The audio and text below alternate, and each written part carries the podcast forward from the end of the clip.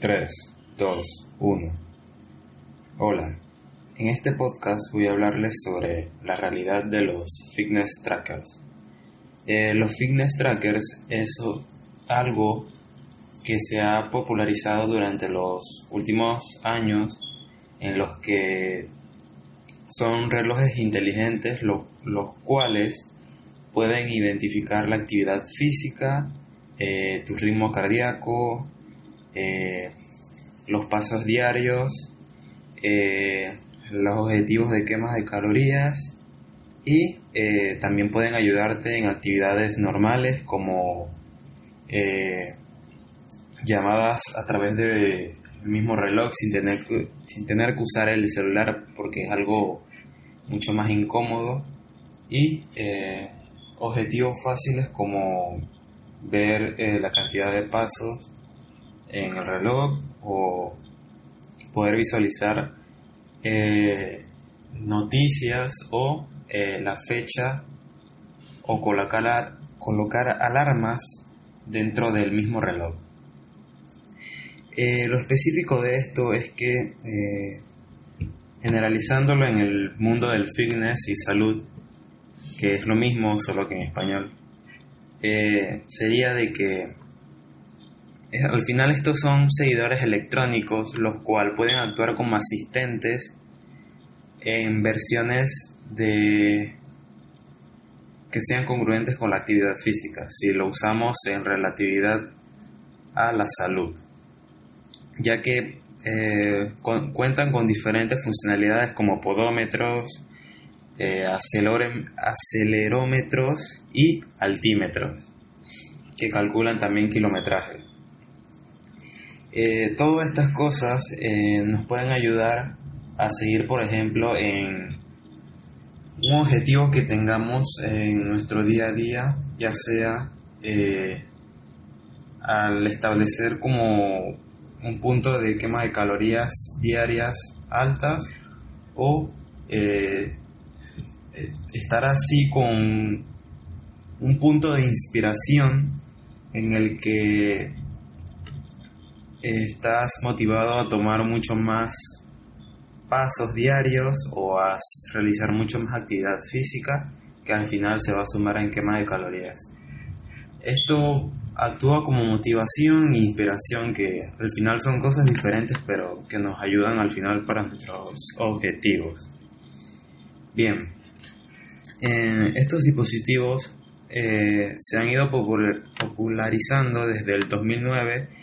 en que las primeras versiones de Fitbit salieron en, en los cuales se podían usar bandas de brazo como lo que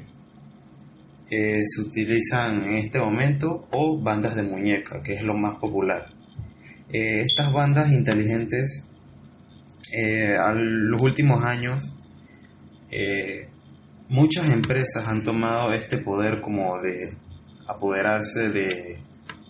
estos relojes inteligentes en los cuales toman muchas tecnologías y las adaptan a un dispositivo pequeño en lo cual nos ayuda a llevar un mejor eh, desenvolvimiento de, nuestro día a día. Por ejemplo, si nos ponemos a, ponemos a visualizar los puntos del Apple Watch, eh, es que al final durante los últimos años se ha centrado en solo especializarse en el mundo de la salud. Y esto mismo lo ha anunciado Apple, de que su enfoque en el Apple Series, en el Apple Watch Series 5, su enfoque solo fue en la salud. Así que podemos ver de que prácticamente todos estos relojes se centran, durante los últimos años obviamente, se centran básicamente en la salud y obviamente respaldando y manteniendo los objetivos como normales como contactos, funcionamientos normales de dispositivo, eh, asemejado a celulares o eh, variabilidades diferentes. Bueno, al punto de este de la salud sería de que las funciones principales de estos relojes inteligentes sobre todo eh, es que tenían la frecuencia cardíaca, los tipos de registros clasificándolo en máximo y mínimo del corazón, y el promedio de ritmo del propio corazón, obviamente. También eh, calculan la distancia recorrida eh, y las medidas de podómetro. Bien, ah, un punto que sí es bueno es que también actúan como monitor de sueño. Y el monitor de sueño es algo muy bueno ya que te visualizan o te exponen la duración de sueño, por ejemplo, si hoy descansaste cinco días, eh, si hoy en cinco días, eh, si hoy descansaste unos siete horas, en los próximos cinco días te va a decir de que mantengas esa actividad de siete horas de sueño, lo cual va a ser algo mucho más inspiracional y nos va a hacer descansar mucho más, ya que probablemente nos quedemos haciendo otras cosas y no tengamos la cantidad de sueño adecuada. Eh, esto también puede analizar la calidad del sueño, ya que eh, probablemente la, la calidad del sueño de muchas personas sea pésima, en la cual se despierten o tengan insomnia o eh, se llegan a despertar a cada rato porque no pueden conciliar el sueño. Eh, esto también puede tomar un ámbito general en tanto en el mundo de, la nutrición y el entrenamiento, ya que, por ejemplo, si eh, la nutrición es perfecta y el entrenamiento es también encajado con una buena nutrición, la calidad del sueño va a ser mucho mejor, ya que al realizar actividad física diaria, eh, el cuerpo va a tender a llegar a un punto al relativizar la hora en que tiene que descansar, el cuerpo se va a desconectar, va a estar en un estado mucho más desconectado en el que va a poder considerar el sueño de una mejor manera. Esto es lo bueno de la actividad física y el mundo de la nutrición, eh, que también puede ayudar a la calidad del sueño. Eh, por ejemplo, eh, también puede funcionar como un reloj despertador que al final también nos ayuda a seguir progresando. por ejemplo, si nos queremos levantar a una hora específica para ir a entrenar o para hacer cualquier punto específico en nuestra vida que, tenemos que, que tengamos que hacer. Eh, lo bueno de esto es que, por ejemplo, si eh, con frecuencia realizamos actividades físicas como caminar, correr, equitar, eh, senderismo, correr, baloncesto, todos estos tipos de actividades que al final nos ayudan a nuestro cuerpo podemos eh, elegir la que realizamos y en base a esto el reloj eh, calcula la cantidad de calorías quemadas mediante la realización del ejercicio. Esto funciona con una medida establecida de quema de calorías en este propio ejercicio, la cual al hacerla el mismo reloj mide la frecuencia cardíaca mediante los latidos del corazón y determina la cantidad de calorías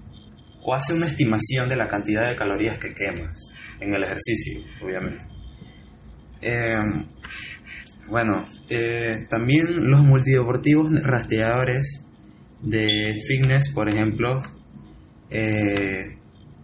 se determinan en muchos. Al final pueden llegar a tener hasta 25 tipos de rastreadores de, ejercicios y eh, diferentes actividades. Uno de los, de los puntos clave es que, por ejemplo, en las últimas tecnologías de estos smartwatch es que, por ejemplo, si vas a realizar una actividad física, automáticamente el reloj determina lo que estás haciendo al tener un GPS eh, establecido en el reloj. Eh, automáticamente determina lo que estás haciendo y pone en función el ejercicio y comienza a realizarse la quema de calorías y a contar, contabilizar el tiempo. Bueno, esto eh, también la, uno de los puntos sí ya negativos sería que la batería de larga duración al final es negativa porque, por ejemplo, eh, si pasamos de 24 horas que tenemos en nuestro día, pasamos 18 horas, eh, vamos a poner 19 horas en todo nuestro día en la cual lo llevamos al trabajo, después lo, utilizamos para actividad física, después lo utilizamos para caminar, para eh, utilizar, utilizarlo en fondos diferentes. Al final va a llegar a un punto donde probablemente se descargue o probablemente rinda. Esto es uno de los puntos negativos, ya que eh, la batería sí es algo que los, los tendrían que mejorar para las personas que si tienen un mejor desenvolvimiento en la actividad física. Y bien, esto sería el podcast por el día de hoy. Espero que les haya gustado y espero haber aportado valor. Nos vemos en la siguiente. Hasta luego.